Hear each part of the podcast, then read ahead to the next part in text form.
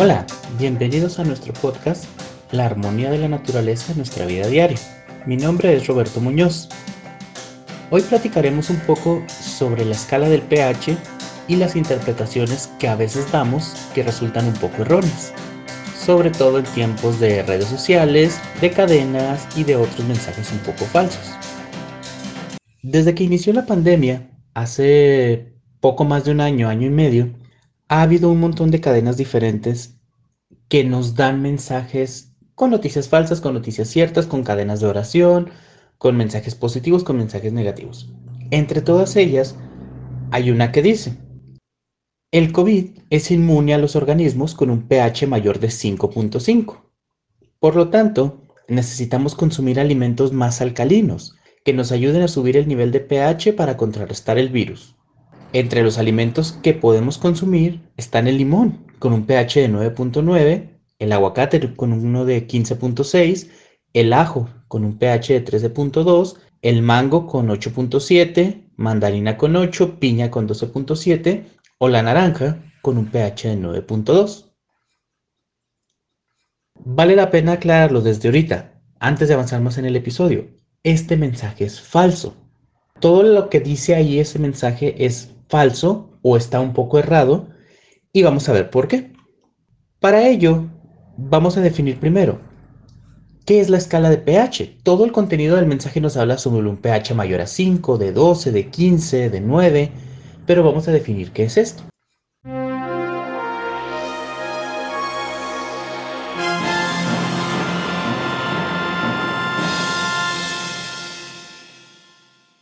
Dentro de la historia de la química, nosotros hemos tenido diferentes momentos que han sido significativos, que han sido avances importantes que han llevado a la química a lo que es actualmente.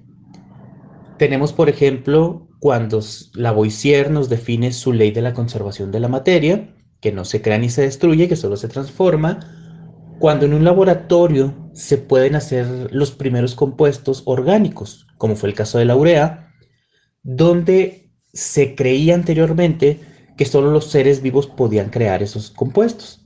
Ya posteriormente, el haber creado urea de forma sintética derivó en actualmente los tratamientos de sustitución, de hormonas, de otros compuestos que nuestro cuerpo produce, pero en algunas ocasiones por enfermedades no lo puede hacer. Y dentro de esos avances, uno que nos interesa a nosotros es uno que da un científico danés en 1909, se llamaba Soren Sorensen. Él fue un bioquímico, trabajó en un área de, producción de cervezas, estaba en una cervecera muy importante. Soren Sorensen trabajó en el laboratorio de la cerveza Carlsberg. Es una de las empresas más, más importantes en la industria cervecera. Sorensen trabajaba, entre otras cosas, con las proteínas y con algunos compuestos de la fermentación de la cerveza. Anteriormente, para nosotros poder hacer esos análisis de calidad en la cerveza, se hacía por colores, si era muy ácida, si era muy alcalina, y nada más era un cambio de color y era mucho al tanteo. Sorensen define entonces en 1909 algo que él llama la escala de pH, una escala que va de 0 a 14. Sorensen cuando crea esta escala la define a partir de la concentración de los iones de hidrógeno. Es una escala muy importante en función de ese valor. Y Sorensen la, la construye con valores que van del 0 al 14. Toda la escala de pH está dentro de ese rango. La divide en tres grupos, de 0 a 7, el valor de 7, y de 7 a 14, en función de qué tantos iones de hidrógeno hay presentes en la solución. Entonces, pHs que van de 0 a 7 se consideran ácidos.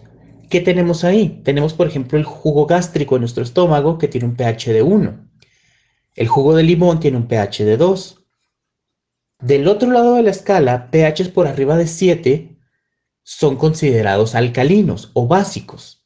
En esa escala tenemos el bicarbonato de sodio disuelto en agua, que da un pH aproximado de 9, el agua con jabón, que da un pH de 11, eh, productos como los blanqueadores tienen un pH de 13.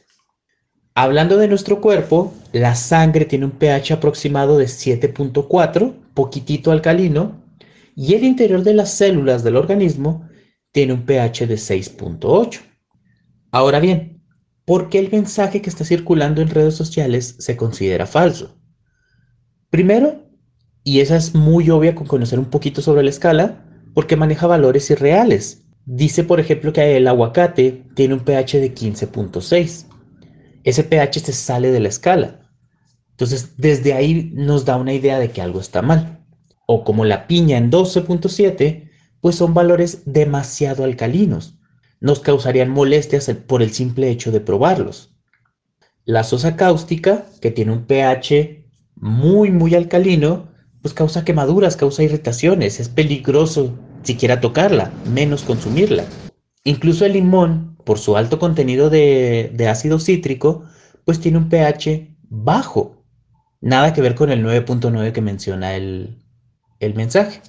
Más importante que esto, los estudios actuales, lo que conocemos a lo largo del tiempo sobre la biología del cuerpo, nos indica que nuestro cuerpo se mantiene en un pH alrededor de 7.4, el mismo pH de la sangre, y que no hay ningún alimento que vaya a cambiar ese valor. Nuestro cuerpo tiene una serie de mecanismos que lo regulan en automático. No tenemos que poner nada, no hay que consumir un alimento, no hay que consumir un medicamento. Por sí solo, nuestro cuerpo, en condiciones saludables, regula su pH. Entonces, no hay ningún alimento ni siquiera las aguas alcalinas que han estado tan de moda actualmente, que modifiquen el pH de nuestro cuerpo. Modifican el pH ligeramente del estómago, pero luego el estómago segrega una cantidad mayor de jugo, de jugo gástrico, y actúan, regresa automáticamente a los valores normales. Finalmente, hablando sobre el contenido principal de la cadena, el virus que causa o que puede causar la enfermedad del COVID. No hay a la fecha ningún mecanismo descrito, a pesar de que se tiene un año y medio estudiando intensivamente este virus, no hay ningún mecanismo que diga que el virus se puede ver inactivado si cambiamos el pH del cuerpo.